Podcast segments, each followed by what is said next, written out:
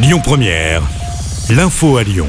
Bonjour à tous. À la une de l'actu, ce repas hier soir à l'Elysée, les membres du gouvernement ont été invités par Emmanuel Macron alors qu'un remaniement se profile. Le président a appelé ses troupes à être fiers du travail accompli. Nous aurons beaucoup de réformes décisives à conduire à la rentrée, c'est ce qu'a dit en substance le chef de l'État selon des participants. Dans l'actualité locale également, ce braquage dans une station de lavage de Bron hier matin. Des individus cagoulés ont fait irruption dans l'établissement et ont menacé un employé. Les braqueurs étaient armés d'une bombe lacrymogène et ils se sont fait remettre la recette de l'établissement le butin s'élève à plusieurs milliers d'euros selon BFM TV.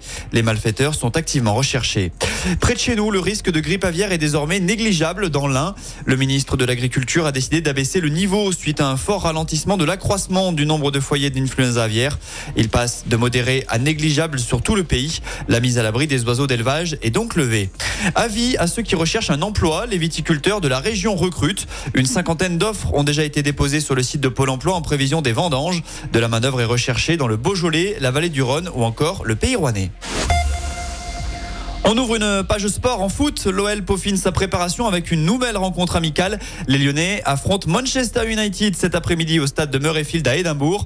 En cyclisme, les coureurs, eux, sont partis à midi et demi pour la 17e étape du Tour de France. 166 km à parcourir entre Saint-Gervais-Mont-Blanc et Courchevel. Hier, Jonas Vindegaard a écrasé le contre-la-montre pour prendre 1 minute 48 d'avance sur Tadej Pogacar. Le Slovène joue donc gros cet après-midi. Et puis après Paris 2024, les régions Aura et PACA s'unissent pour déposer une candidature afin d'accueillir les Jeux Olympiques d'hiver en 2030. La décision finale du comité olympique n'est attendue que l'an prochain.